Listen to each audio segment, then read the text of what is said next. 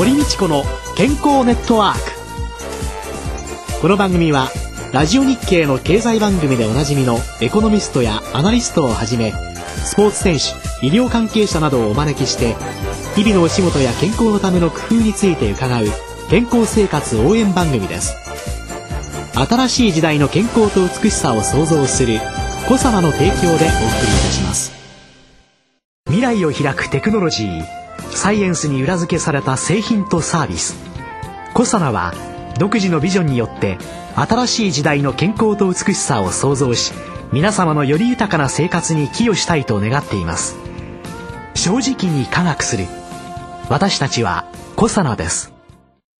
こんにちは堀道子です。宇野和夫です。今週も先週に引き続いてゲストに洋菓子料理研究家の志田康代さんをお迎えしております。どうぞよろしくお願いいたします。お願いいたします。先週は志田さんが洋菓子と出会った少女時代のお話を伺いました。今週は志田さんの洋菓子の本場ヨーロッパへの留学のお話を中心に伺いたいと思います。いやね先週伺っておりましてびっくりしましたよ、はい、初めて作ったクッキーが硬くて岩のようでしたっておっしゃりながらね、うん、中学ではもうそこをクリアしてた。中学私クッキー作ったの高校だよっていろいろあの、ね、こうお菓子にこうなんか目覚めるというか、美味しいものが好き。その頃ってこうどうしてもなんか甘いものが食べたい時期じゃないですか。その頃あの素敵なお菓子の本とかを見て憧れ始めたのがその頃、うん、中学で作れてるっていうのすごいですよね、うん、本当。だって一回小学校作ってみてダメだったから中学に上手くなっちゃった。んでしょ、うん、ね、それで高校大学お菓子作りずっと続けてらしたんですか？そうですね高校の時はサロン風のお料理教室っていうのにちょっと母に教えてもらって一緒に行ったんですよ。高校でもお料理教室行ってらっしゃった？えーはいはい、へえすごいですね。でもそれはお菓子ではない？うん、そうです。お料理の教室。お料理教室に行かれ。えー、そして短大を出て、えー、すぐにこう今の道にこう入られたんですか、うん、普通に就職というか車のとても有名な会社に勤めたんですね、えー、それでその時は全然違う仕事で車の説明をする某会社のコンパニオンというか、そういうショールームにいるようなお仕事とか綺麗ですもんね、えー、とんでもございません確かにショールームにいらしてもなんかちょっとね、えー、全然フィットする感じで。もうバシッと。でもどういうきっかけでその道を？就職をしてそのそこに通いながらもあのお料理の先生のところには通ってたんですね。えー、それはお料理普通のお料理。お料理。のお菓子ではなくて、はい、でずっとお料理学校に通って行かれて、うん、一大決心をするきっかけっていうのは何だったんですか、でそのあの先生のところに通っていたんですけれどもフランス料理全般っていうねお料理教室だったんですけど、えー、そこで私があのアシスタントをやらせてもらいたいっていうことを志望しまして、うん、まあ昔からそういうことが好きだったので、うん、ぜひそういうことを仕事にしていきたいなっていうふうにちょっとこう思い始めたのがその頃だったかなっていうことなんですけれどもね。その就職してうん、そこはあの2年で一応1年間契約でうん、で次2年目の契約っていうそういうこう契約のはいはい。仕事なんですね。だからその契約期間が終わったらそういうことをやろうっていうふうにまあ決めてました。それでアシスタントをされ、えー、そしてそのスイスの製菓学校っていうんですか、うん、リッチモンド製菓学校に行かれるきっかけは何だったんですか、うん、その先生のアシスタントというのをやってたんですけれども先生にお嬢さんがいてそのお嬢さんが離婚をしてお子さんと先生のところにこう戻ってきちゃったんですね。それで先生のアシストとしてお嬢さんがやることになってしまったっていうのが、うん、まあちょっと私としてはすごくショックだったんですけれども、うん、それで何かちょっとこう自分でどこか勉強に行ってやってみようっていうねその頃はまだフランスとかスイスに勉強に行く人ってそういなかったんですよ。今はあのね、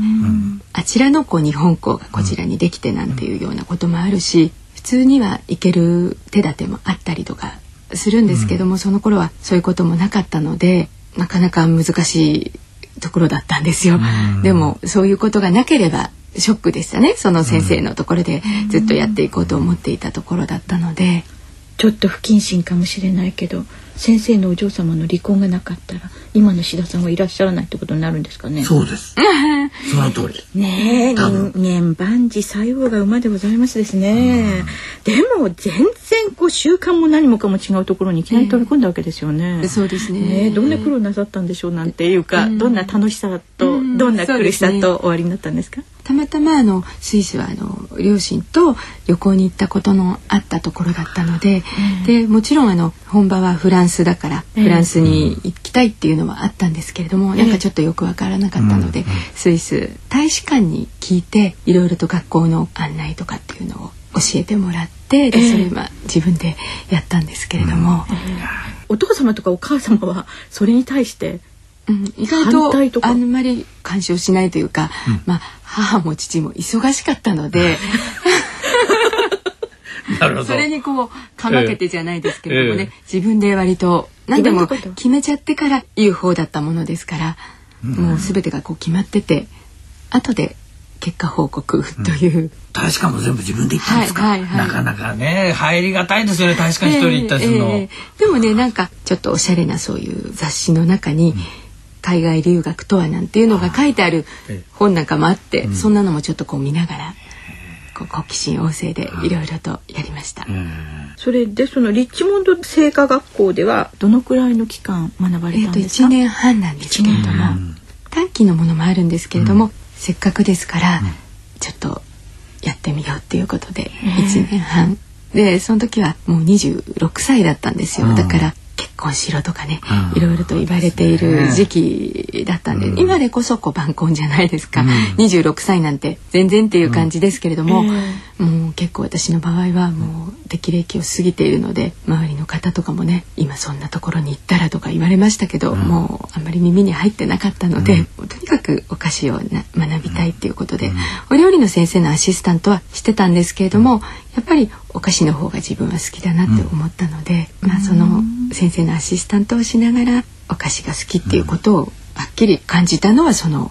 時期だったと思うんですけども、それでそこに行くのを決めました。でそのリッチモンド菓子学校で1年半学ばれて一旦お帰りになって、うんで今度はパリのルノートル製菓学校にまた入られる。そうですね。やっぱり本場のフランスで学びたいっていうふうに欲求が強くはい。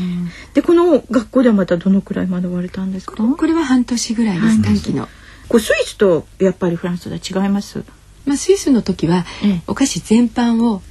チョコレートから焼き菓子から飴細工から全部全般をやりました。でフランスのあのルノートルっていうところは焼き菓子を中心としたお菓子だったんですけれども、まあどっちかっていうとスイスの方がちょっと古典的なお菓子。でした、まあどちらもかなり甘くて重たいお菓子が多かったので、まあ、そのまま帰ってきてすぐ使えるという感じではなかったですけれどもやっぱり日本の洋菓子といろんなところに販売されてるのと、うん、向こうでお作りになって習われてきたものとは日本人の味味覚からしてやっぱりちょっと違うんですか、うん、やっぱり違いますね、でその頃それこそ私の思い出はショートケーキとかふわふわのチョコレートケーキというような感じですけれども、はい、もうチョコレートも味が濃いし、タルトはパリパリしているし、パイはサクサクっとしてますし焼き色も濃かったりとか、クリームも濃厚だったりとかして甘い、もう全然違いますよね、もう全てがカルチャーショックうん、初めて食べた味っていうか、でもその味はもう食べたことのない味でもう頭の中に残って今でももうあの味を思い出すとこうフランスの香りっていうかスイスのことを思い出すことができるぐらいあの思い出深いお菓子がいっぱい出てきます。うん、あ味香り。そして風景全部がセットになって、お菓子の中に出てくる。すごいな、うん、でももう時間になってしまいました。今週は志田さんのヨーロッパ留学のお話を伺いました。来週は最終回です。志田さんと現在そして未来について伺います。今週のゲストは洋菓子料理研究家の志田康代さんでした。来週もよろしくお願いします。よろしくお願いいたします。ありがとうございました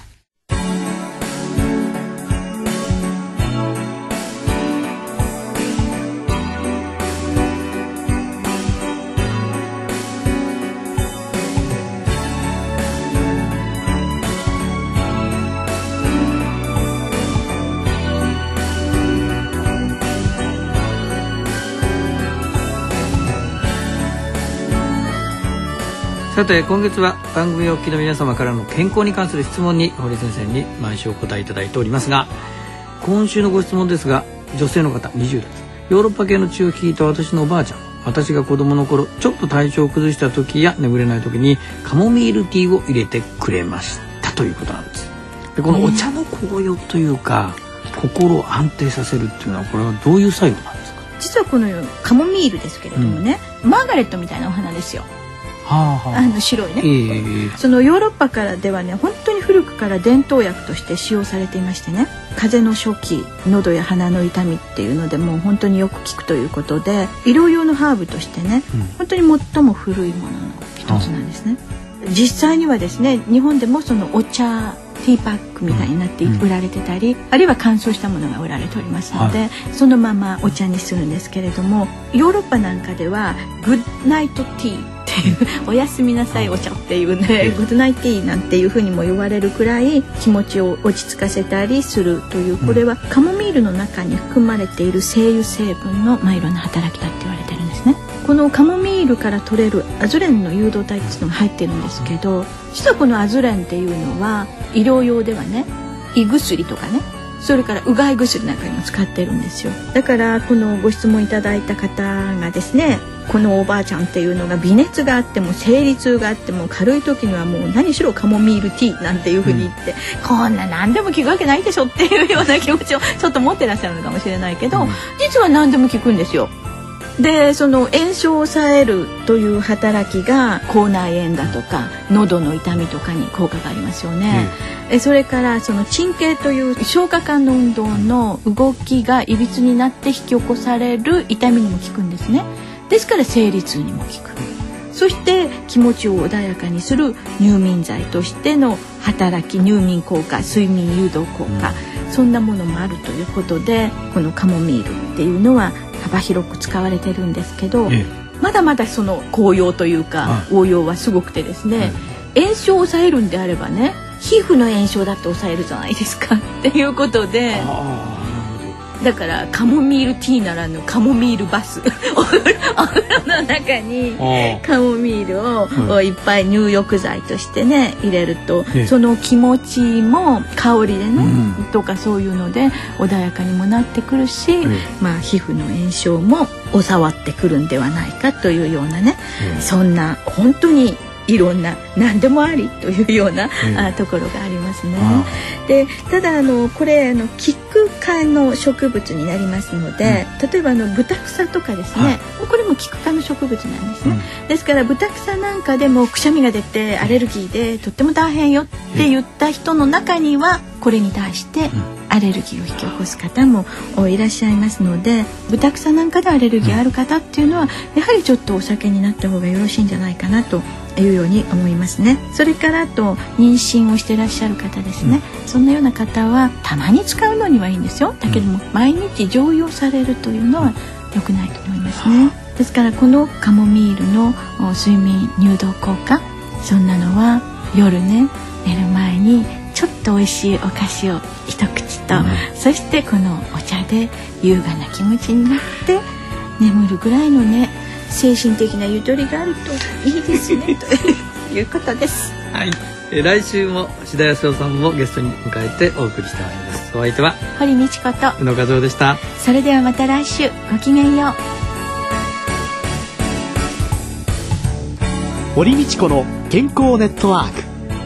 健康と美容についてもっと詳しく知りたい方は、ぜひコサナのサイトへ検索でコサナカタカナでコサナと入力してくださいこの番組は新しい時代の健康と美しさを創造するコサナの提供でお送りいたしました。